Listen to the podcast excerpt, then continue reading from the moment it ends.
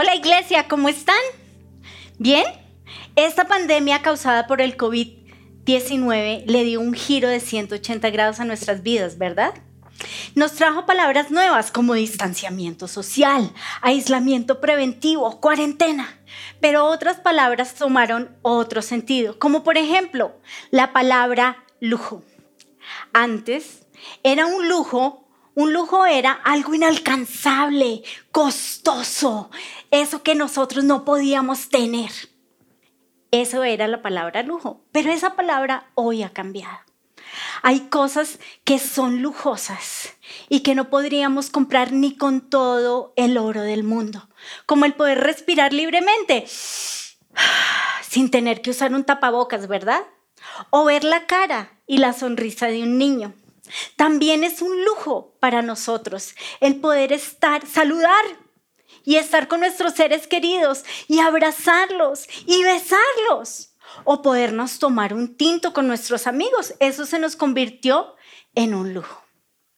También es un lujo el día de hoy que estemos sanos. Es un lujo que a estas alturas del año no hayamos pisado una clínica o que no estemos enfermos. Eso hoy es considerado un lujo. Es también un lujo el podernos reunir en la iglesia. Y es un lujo también el poder estar con las personas que amamos.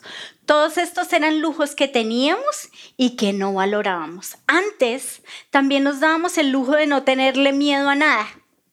Pero ahora, este año, esta pandemia nos volvió miedosos, ¿verdad? Aún mi esposo Imagínense que mi esposo, él es un valiente, él es un temerario, él es un loquito. Él no le tiene miedo a nada. Pero este año, como familia, vimos que él decía algo que él nunca había dicho, que no le conocíamos esa frase, y es, me da miedo. Y yo al principio decía, pero ¿qué está diciendo? No tengo ni idea ni qué dice. Mi amor, me da miedo. Y todos nos reíamos. Pero ¿sabes qué? Esta pandemia nos ha pegado el miedo, nos ha contaminado de miedo, nos da miedo. Y lo grave es qué le estamos pasando a nuestros hijos. Este miedo nos ha golpeado y qué les estamos pasando a ellos. Les estamos pasando el miedo también. Yo era una miedosa. Y yo, este miedo comenzó cuando yo tenía siete años. Imagínense que estaba en una obra de teatro del colegio y yo era la bella durmiente. Entonces imagínense que yo llegaba y me comía la manzana envenenada por la bruja y yo tenía que caerme en el escenario. Pero no me caí. Y yo tengo esa escena grabada que yo me quedé quieta y me quedé mirando a todo el mundo. Me quedé paralizada. ¿Sabes por qué? Porque el miedo te paraliza. Entonces yo le tenía miedo a predicar y yo le tenía miedo a esta tarima. Y no solo eso, imagínense que, imagínense que yo le tenía miedo a caminar. En nuestra clase con Jason Calderón, nuestra clase de, de, comunicación efectiva para podernos comunicar mejor con ustedes, él me dijo, ¿y por qué no te mueves por la tarima? Y yo le dije, es que me da miedo, me da miedo caerme. Y él me dijo, pues no hay nada mejor para una buena caída que una buena levantada. Y yo dije, ah, bueno, así que ustedes me han visto desafiando al miedo. No es fácil, sigo teniendo miedo, pero al miedo hay que enfrentarlo. Quiero que sepas que necesito de tus oraciones y necesito de todo tu amor y todo tu respaldo para que yo me siga moviendo por esta tarima. El miedo nos ha paralizado, el miedo nos ha bloqueado y el miedo nos quiere borrar. Al punto que hace poco se me acercó una viejita a pedirme plata y yo la vi como la esposa del señor COVID, el que predicó mi esposo, ¿se acuerdan? Él predicó el señor COVID, yo vi a la esposa del señor COVID y yo comencé, no, no, quítate. Pero ¿qué vamos a hacer para enfrentar el miedo? Lo primero que vamos a hacer es identificar nuestros miedos. ¿A qué le tenemos miedo? Le tenemos miedo a COVID, a que nos toquen. Le tenemos miedo a COVID. Le tenemos miedo a que alguien cercano se nos enferme. Le tenemos miedo a enfermarnos. Tenemos miedo a que nos abracen. Tenemos miedo a que se nos acerquen. Hemos tenido muchos miedos y vamos a ponerlos en esta urna. Vamos a ponerlos acá. Vamos a identificarlos y a ponerlos acá. Pero quiero que sepas, iglesia, que vamos a salir de esta. Hay una historia impresionante en el libro de Max Lucado, Saldrás de esta. Y esa historia es de la Segunda Guerra Mundial. En esta historia, imagínense que el pueblo inglés los líderes hicieron tres carteles, hicieron una secuencia de tres carteles. Esos tres carteles imprimieron dos millones y medio de copias y tenían una secuencia. Y estos carteles, la característica era que tenían la corona del rey Jorge VI y todas las letras estaban en mayúsculas. Y el primer cartel salió en septiembre de 1939. El primer cartel decía, tu valor, tu alegría, tu determinación nos darán la victoria. El segundo cartel decía, la libertad está en peligro, defiéndela con toda tu fuerza. Pero yo les dije que había tres carteles, ¿verdad? El tercer cartel nunca se llegó a usar. Este cartel iba a ser usado en caso de una crisis extrema o de un, por, una por la invasión alemana. Entonces imagínense que este cartel estaba igual a estos y no fue usado. ¿Saben qué es lo impresionante? Lo impresionante es que este, este cartel se conoció en el 2000. Un librero de una, del, noreste de Inglaterra lo encontró en una subasta y de repente tenía todos los libros que había comprado en la subasta y encontró este cartel y él lo mandó enmarcar y lo puso en la pared. Nosotros conocimos de este cartel hasta el año 2000. ¿Qué decía este cartel? Keep calm and carry on. Mantén la calma y sigue adelante. Y quiero que sepas que así se llama esta urna. Mantén la calma y sigue adelante. Iglesia, eso es lo que tenemos que hacer. Mantener la calma. No podemos cambiar esta situación, pero sí podemos traer paz interior a nuestra vida teniendo calma. Este cartel nosotros lo conocimos o lo hemos visto de muchas maneras. Lo hemos visto como libros, como tazas de café, como memes, no como momos, sino como memes. Lo hemos visto de muchas maneras y así se llama mi prédica. Mantén la calma. Imagínense que Jesús es el que calma nuestras tormentas. Por esa razón, yo te quiero hablar que un día Dios me habló con esta historia. Estábamos haciendo un montaje de producción aquí en la iglesia, estábamos montando las luces, ya era muy tarde en la noche, estábamos súper cansados, llevábamos dos días trabajando cuando de repente les dije, Tai, no puedo más, estamos muy cansados, vámonos a dormir, no la vamos a lograr.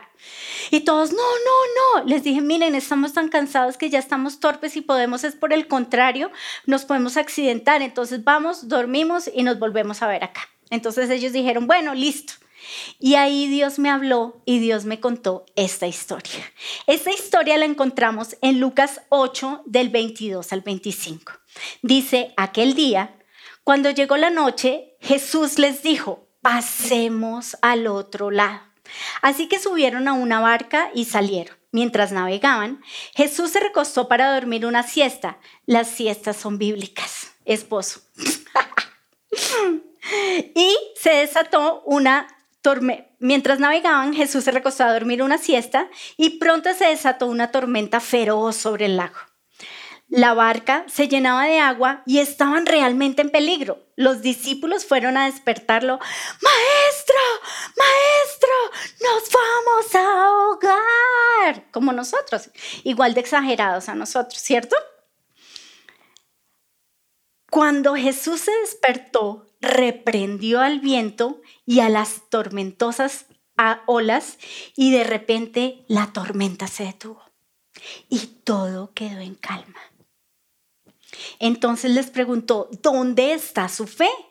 Los discípulos quedaron aterrados y asombrados. ¿Quién es este hombre? se preguntaban unos a otros. Cuando da una orden, hasta el viento y las olas lo obedecen. Dios usó esta historia para contarnos que por más tormentas que haya, si Jesús está en tu barco, nada malo va a pasar. Pero resulta que yo aprendí una nueva palabra en esta pandemia y es la palabra entre medio. ¿Qué es el entremedio? Entre que Jesús les dijo, vamos a ir al otro lado, y que ellos llegaran al otro lado, estuvo la tormentosa palabra entre medio. Entre medio es, significa estar en la mitad entre dos extremos. Este es el entremedio. Entonces, Jesús estaba en el entremedio con ellos. Pero quiero preguntarte algo, quiero decirte algo, llevarte a reflexionar algo. Y es entre que se me pierda algo y lo encuentre, está el estresante entre medio, ¿verdad? O entre voy a tener novio y tenerlo, está el desesperante entre medio. Entre voy a tener un hijo y tenerlo, está el gordo popocho entre medio. Eso significa la palabra entre medio. Entre no tengo trabajo y tenerlo está el desesperante entre medio. Entonces, quiero que sepas que estamos en el entremedio. Entre que no teníamos el virus y el virus se ha erradicado, estamos en el entremedio. En el entremedio de espera, de desespero, de pandemia. Pero quiero que sepas que Dios te dice, mantén la calma, porque yo estoy contigo. ¿Qué tenemos que hacer? en el entremedio. Lo primero es mantén la calma. No estás solo. Repítelo después de mí. Mantén la calma. No estás solo. Quiero que sepas que lo más impresionante de esta historia es que los discípulos no estaban solos. Los discípulos tenían a Jesús en su barca. Ellos estaban con Jesús. Y quiero que sepas que hoy Jesús está a tu lado. Y quiero leerte Nahum 1.7. Dice, el Señor es bueno, cuida a los que en Él confían y es un refugio seguro cuando llegan las dificultades. Él está cerca de los que confían en Él y les brinda protección. Quiero que sepas que no estás solo que Jesús está contigo. No pierdas la calma. El príncipe de paz está en tu barca. Y no solo eso, el príncipe de paz es el capitán de tu barco. Entonces no tengas miedo. Pon tus ojos solo en Jesús y vas a ver que el Señor de las tormentas va a hacer que tus tormentas se calmen. Salmo 107 del 28 al 30. ¡Socorro, Señor! clamaron en medio de su dificultad y Él los salvó de su aflicción. Cambió la tempestad en suave brisa y aquietó las olas. Qué bendición fue esa quietud cuando los llevaba al puerto sanos y salvos. Así vamos a llegar al otro lado. Él nos dijo que íbamos a llegar al otro lado. Así que tranquilos, Él nos va a llevar a ese puerto sanos y salvos. Si la tempestad persiste, tranquilo, Jesús está contigo. Entre lo impresionante es que entre el dicho y el hecho, en, el, en ese entremedio, está Jesús. Jesús es el Señor de tu entremedio. Jesús es el que está contigo en la tormenta. Jesús es el que no se ha bajado de tu barco y está contigo. En ese entremedio, Él es el Señor del entremedio. Quiero leerte otros versículos acerca del temor. Isaías 41, 10 dice, no temas porque yo estoy contigo, no desmayes porque yo soy tu Dios que te esfuerzo, siempre te ayudaré, siempre te sustentaré con la diestra de mi justicia. Luego sigue Isaías 41, 13, pues yo te sostengo de tu mano derecha, yo el Señor tu Dios, y te digo, no tengas miedo aquí estoy para ayudarte. Entonces quiero que cierres tus ojos. Quiero que te imagines que tienes a Jesús tomado de tu mano derecha. Quiero que abras, agaches la cabeza y abras un poquito los ojos. Y quiero que te imagines que ahí están sus sandalias. No tengas miedo. Señor, yo te pido que en este momento tú quites todo espíritu de miedo, todo espíritu que nos ha paralizado, todo espíritu robador de fe, robador de paz. Hoy en el nombre de Jesús yo te pido que tú seas real en nuestras vidas y yo te pido que te podamos ver. Y ahora vas a ver, vas a soltarlo y vas a ver que Él te abraza. La Biblia dice que Él nos rodea con su presencia. Déjate rodear por la presencia de Dios. Él te está rodeando. Y ahora huélelo. Él está cerca de ti. Inhala, exhala, ten calma.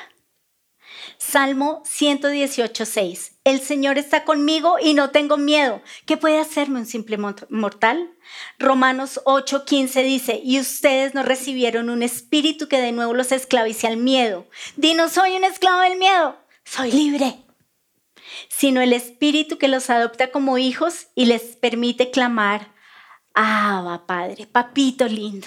Entonces di, papito lindo. Listo. Cuando Jesús se despertó, calmó la tormenta y todo estuvo bien y llegaron al otro lado y se acabó el problema, ¿cierto? El Salmo 46, 10 dice, quédense quietos, reconozcan que yo soy Dios, no yo seré exaltado entre las naciones, yo seré enaltecido en la tierra. Lo segundo que quiero que sepas es mantén la calma porque tienes ángeles a tu alrededor. Imagínate que, digamos que esa era la manada de ángeles que había y la tercera parte se fue con Satanás, pero quedaron tres terceras partes de ángeles y esos ángeles están contigo. Quiero que sepas algo. Quiero que sepas que por cada demonio que te ataque de miedo, tienes tres ángeles, pero tal vez tengas más. Y quiero contarte una historia que encuentro yo. Hay tres escenas en las que encuentro en la Biblia donde aparecen ángeles. Y me parece espectacular. Hay tres escenas en la vida de Jesús donde aparecen ángeles y me parece espectacular porque si el Hijo de Dios necesitó ángeles, ¿cuánto más ángeles necesitamos tú y yo? ¿Cierto? Ok. En Lucas, en la Natividad, en Lucas 2, del 8 al 13, dice, en esa misma región había unos pastores que pasaban la noche en el campo turnándose para cuidar los rebaños. Sucedió que un ángel del Señor se les apareció y la gloria del Señor los envolvió en su luz y se llenaron de temor. Entonces imagínense la escena, están los pastores, están tranquilos cuando de repente viene una luz y aparecen ángeles. Pero el ángel les dijo, no tengan miedo. Miren, les tengo buenas noticias que serán motivo de mucha alegría para todo el pueblo. Hoy les ha nacido en la ciudad de David un Salvador que es Cristo el Señor. Esto les servirá de señal. Encontrarán a un niño envuelto en pañales y acostado en un pesebre. Entonces los pastores se miraron y dijeron, ¡wow! ¡Espectacular! Y de repente apareció una multitud de ángeles en el cielo que alababan a Dios un ángel se multiplicó por multitudes. Entonces, si tú adoras a Dios, de repente te pueden aparecer multitudes. Segunda escena en Getsemaní. Lucas 22, 43 dice, entonces se le apareció un ángel del cielo para fortalecerlo. Ese ángel apareció en el momento más oscuro de la vida de Jesús para fortalecerlo. Tú tienes ángeles que te fortalecen. Pero luego aparece una historia que me parece impresionante y es en la resurrección. En la resurrección aparecieron varios ángeles, entonces les voy a contar varias historias bíblicas de estos ángeles. La primera está en Mateo 28, del 2 al 8. Dice, sucedió que hubo un, terremoto violento porque un ángel del Señor bajó del cielo y acercándose al sepulcro quitó la piedra y se sentó sobre ella. Su aspecto era como el de un relámpago. Y su ropa era blanca como la nieve, ¡uh! resplandeciente. Los guardias tuvieron tanto miedo de él que se pusieron a temblar, ¡oh no! y quedaron como muertos. El ángel dijo a las mujeres, no tengan miedo, sé que ustedes buscan a Jesús, el que fue crucificado. No está aquí, pues ha resucitado, tal como lo dijo. Vengan a ver el lugar donde lo pusieron. Luego vayan Vayan pronto a decirle a sus discípulos, Él se ha levantado entre los muertos y va delante de ustedes a Galilea. Allí lo verán. Ahora ya lo saben, así que las mujeres se alejaron a toda prisa del sepulcro, asustadas, pero muy alegres, y corrieron a dar la noticia a los discípulos. Entonces aquí vemos a este ángel que llegó y corrió a la puerta y habló con las mujeres, ¿cierto? Pero hay otros ángeles en esta misma escena. Juan 20:12 vio a dos ángeles vestidos con vestiduras blancas, uno sentado a la cabecera y el otro a los pies en el lugar donde había estado el cuerpo de Jesús. Entonces, estos ángeles estaban uno a la cabecera y uno a los pies de Jesús.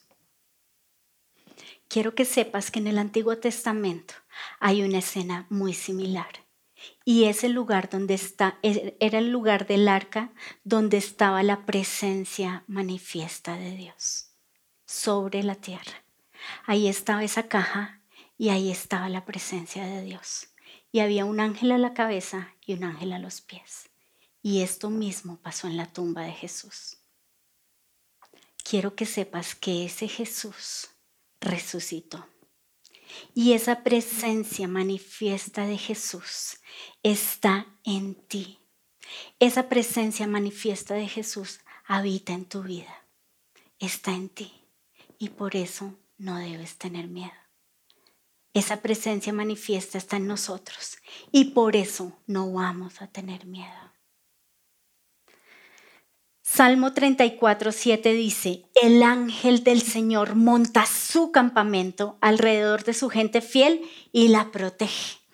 Tienes un campamento lleno de ángeles. Entonces, no worries, mate, como dirían los australianos. Tercero, no alimentes los temores. Mantén la calma y no alimentes los temores. Porque vienen las voces del miedo y las voces del terror y las voces de qué va a pasar. No alimentes el miedo.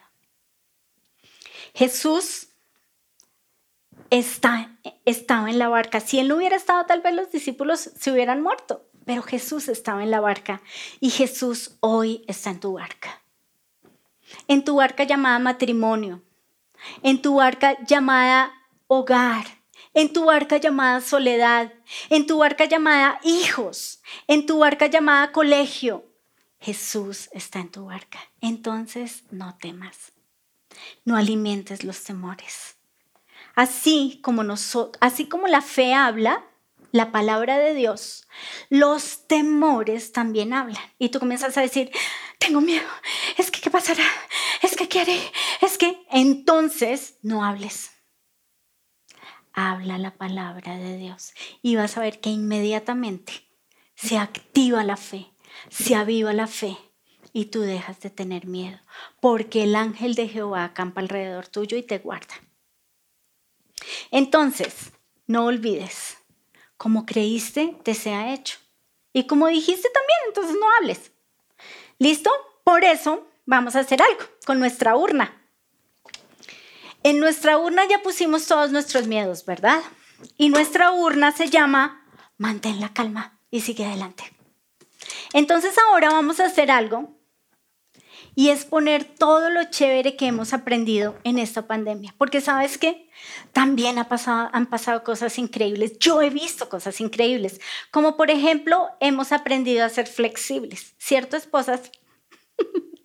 Nos tocó volvernos flexibles porque de repente nuestra sala se convirtió en campo de fútbol y en oficina y en colegio, en donde nos pegaban los dibujitos de los hijos en la sala, pero mi amor, en la sala, pero nadie más la va a ver. Nadie más la está usando. Entonces, nuestra sala se convirtió en muchas otras cosas que solo sala. También mejoramos nuestro tiempo con Dios, porque en cambio de tener que coger Transmilenio, transporte público, trabajamos desde nuestras casas y nuestro tiempo con Dios mejoró. O cocinamos más rico, o con lo que había, ¿cierto? Y pasamos este tiempo en cocina y tal vez ahí pudimos hablar con nuestros esposos y tomamos un café con nuestra familia. También pasamos más tiempo con nuestros hijos y nuestros hijos lo van a apreciar y lo van a valorar. O pasamos más tiempo con nuestro esposo en pareja o pudimos soñar. Esto también ha pasado en esta pandemia. Pero quiero que sepas que nuestro reto va a ser abrir, abrir esta urna en el 2029. Cuando ya se haya acabado la pandemia y cuando abramos esta urna, vamos a ver que hubo cosas malas, pero también hubo cosas buenas, pero que en el entremedio siempre estuvo Jesús con nosotros. No estábamos solos. Quiero que sepas que para salir del entremedio, Jesús está con nosotros. C.S. Lewis dijo, lo que el diablo usa para el mal, Dios lo redime para el bien. Entonces, este es un tiempo de redención. Y no solo eso, también hay un dicho que dice, saldremos de esta, porque no hay mal que dure mil años ni cuerpo que lo resista. Mantén la calma. Sigue adelante, porque Dios está contigo. Dios está en tu barca. No tengas miedo. Y vamos a orar, iglesia. Señor, hoy tomamos nuestra angustia, hoy tomamos nuestro miedo, hoy tenemos, hoy tenemos, Señor, esa ansiedad, zozobra, pánico. Hoy, Señor, queremos entregarte a ti cada uno de esos temores y vas a meterlos en esa urna imaginaria.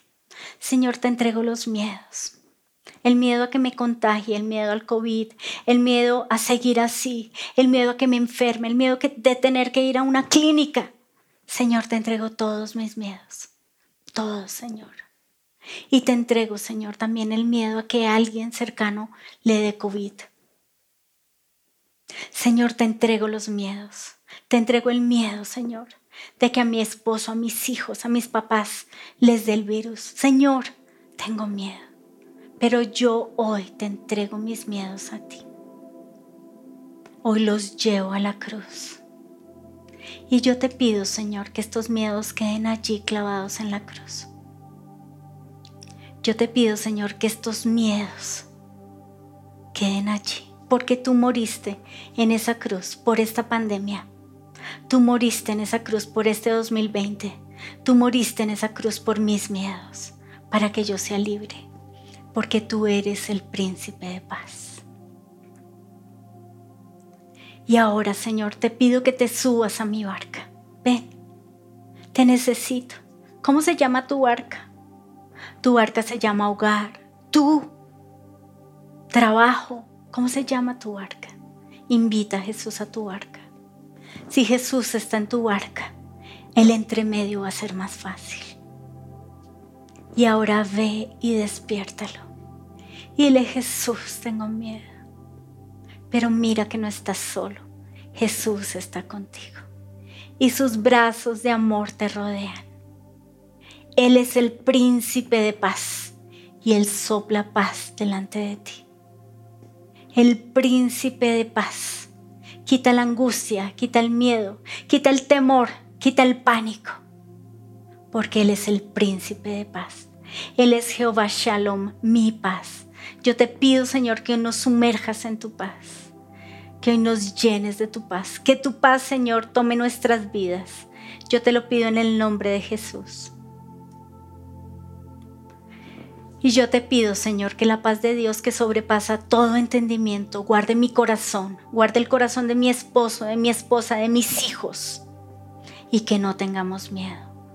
Hoy, Señor, declaramos lo que dice tu palabra y es que tú estás a mi lado y no estoy solo.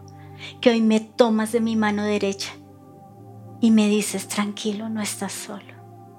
Y vas a verlo allí, tomándote de la mano. Y vas a fijar tus ojos en Jesús. Pon tus ojos en Él. Si fijas tus ojos en Él, no te importa lo que está pasando alrededor porque no lo vas a ver, no lo vas a sentir. Yo te pido, Señor, que hoy tú restituyas relaciones rotas contigo. La rabia, la ira, el dolor, Señor, de que hayan pasado cosas y se haya roto nuestra relación o nos hayamos alejado.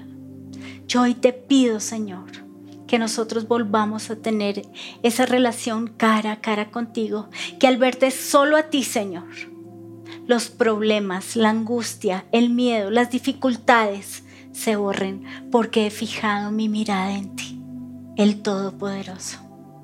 Y yo te pido, Señor, que yo pueda confiar en ti, que yo pueda mantener la calma, que yo pueda tener esa paz que sobrepasa todo entendimiento que yo la pueda tener, Señor. Yo te pido, Señor, que de esta pandemia yo salga siendo una persona más espiritual, siendo una mejor intercesora, siendo una persona que te ama más, que mi familia, Señor, te ama más, que pasa más tiempo contigo. Yo te lo pido en el nombre de Jesús y yo te doy gracias, Señor, porque ninguna plaga tocará mi morada, porque el ángel de Jehová acampa alrededor de los que lo temen y los guarda. Y yo te doy gracias porque esos ángeles están con nosotros. Y no voy a proclamar las voces del miedo. No voy a hablar las voces del miedo. No voy a hablar las voces del terror. Voy a hablar lo que tu palabra dice. Y tu palabra dice, Señor, que podrán caer mil y diez mil, pero tú estás conmigo. Que tú me levantas, que tú me sostienes, que así la tierra tiemble mi confianza, mi confianza está puesta en ti. Y hoy, Señor, yo decido caminar sobre el mar para tener un encuentro contigo, con tu mirada y saber, Señor, que tú eres el Señor de los mares y que ninguna tempestad me va a destruir en el nombre precioso de Jesús. Amén. He caminado sobre el mar y siempre estás ahí, calmando las tormentas que vienen contra mí. Y caminado sobre el mar y siempre estás ahí, calmando las tormentas que vienen